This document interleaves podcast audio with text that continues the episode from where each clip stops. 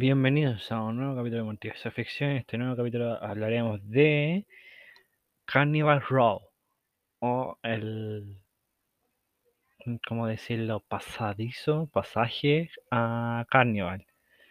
Serie disponible en Amazon Prime de dos temporadas. Eh, actualmente ya finalizó. La primera temporada tiene ocho capítulos, como de una hora aproximadamente, un poquito menos, un poquito más. Y la segunda temporada tiene 10 capítulos, también de una hora, un poquito más, un poquito menos. Se confirmó que ya no va a haber más segunda y otras temporadas por el hecho de que la serie ya no se podía estirar más. Era una serie creada por sí mismo, no estaba basada en un libro, en una novela, ni nada. Eh, se tuvieron que pasar un par de años desde la primera temporada a la segunda temporada, pero detalles. Pero bueno. Eh, ¿Qué trata Carnival Row? Trata sobre que en un pasaje o pasadizo, como se quiera decir, viven puros monos seres fantásticos. Hadas, uh, ciervos, hombres siervos, mujeres siervas eh, y de otra especie.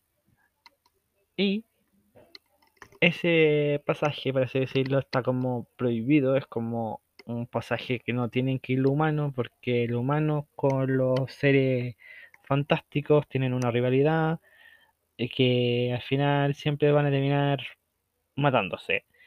Entonces, toda la primera temporada sigue eh, la idea de como el, el, odio que existe entre razas, eh, las problemáticas que puede existir de un amor que no es correspondido. Se tiran un flashback para mostrar cómo se conocieron los protagonistas, porque aquí está protagonizado por Cara de Pinch y no me acuerdo, pero su apellido era Blunt, que al final era supuestamente un hombre y una hada que técnicamente no pueden estar juntas. Orlando Blunt se llama, ahí lo busqué. Y esta sería la primera temporada, el primer como enganche, el tema de Jack el Destripador, pero al final Jack el Destripador no era nada, Jack el Destripador era un simple tipo obsesionado, loco, que no le gustaban la, la hada y esas cosas y los, por eso nos mataban. Y ya la segunda temporada trata más sobre el odio, el fascismo, la ideología. Se ve como una especie de URSS, una especie de Alemania. Ellos que son ingleses, que como se lían para pasar las armas, para vencer a el nuevo pacto. Aquí también de nuevo ocupan el recurso de ese flashback para buscar que justo había una criatura súper poderosa, que era alguien que podía cambiar de ser un humano a ser una bestia. Se ve un poco más la historia real del protagonista, de Orlando Bloom, que resulta ser que es un hombre, era hada, pero le cortaron las alas cuando era chico y todo estaba relacionado con él, que al final la... El, personaje que hace cara de Vinch igual le gustaba tanto Orlando Bloom como la amiga, entonces al final tenía esa dualidad, que no sabía qué hacer, que era, era una líder innata, pero no quería tomar el liderazgo, que está el tema de los cuervos negros, una subtrama que era el tema del siervo hombre negro con la, la mujer, eh, la mujer esta de dinero, que no podían estar juntos, que justo se, él se había mudado a al, a donde ellos vivían, el tema de que no pueden estar juntos por el tema de que son clases sociales distintas, son mal vistos, etcétera. A nivel de, de efecto, maquillaje está súper bien hecho, está bien llevado el ritmo, cada capítulo te deja con intriga, el final igual un final muy abierto, pero que se entiende eh, se, la ideología ya está puesta, no, no, es como que vayan a morir. Cada personaje tomó su postura, pero aún así es como un final que yo hubiera visto en la tercera temporada, es conflicto final, pero está bien el final que le dieron. Eh, tiene harta, bueno, como es de Amazon, tiene harta acción, tiene harta sangre, tiene misterio, tiene esos toques detectivescos como Batman. Se parece a algunos momentos como Gotham, la, la ciudad, pero nada que ver, porque Gotham es como gringo y estos son ingleses. Pero bueno. Eh, otro detalle también que hay que destacar es el tema de la vestimenta. Orlando Bloom siempre con su trajecito, con su gorrito. Eh, Cara de Vinch también siempre con su ropa como autóctona.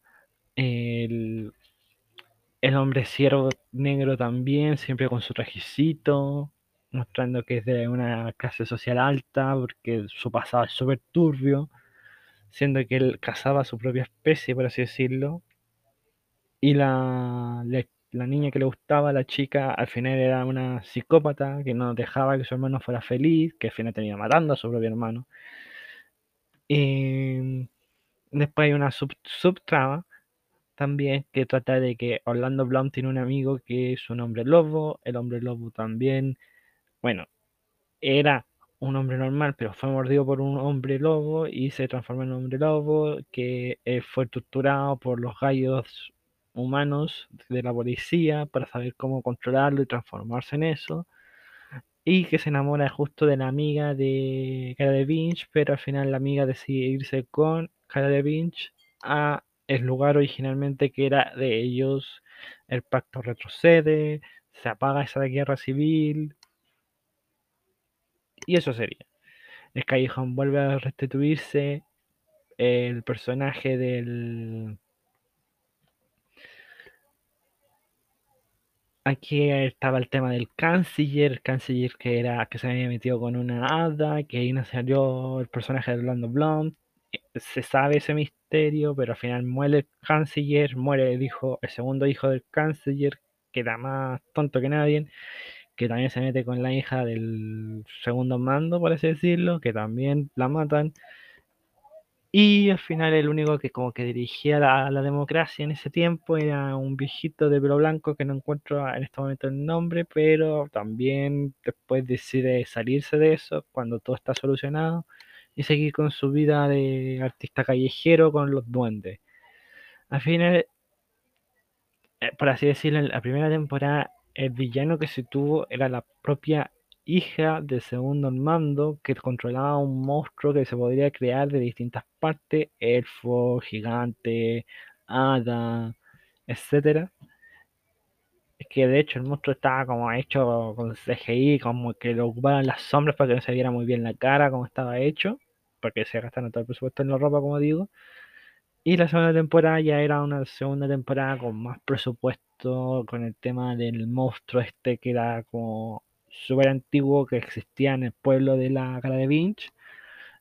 Bueno, cercano de- del bosque de Cara de Vinch, que era un, gallo que se transformaba en una especie como de murciélago gigante con un montón de dientes, estilo la cosa, que chupaba a los a los enemigos.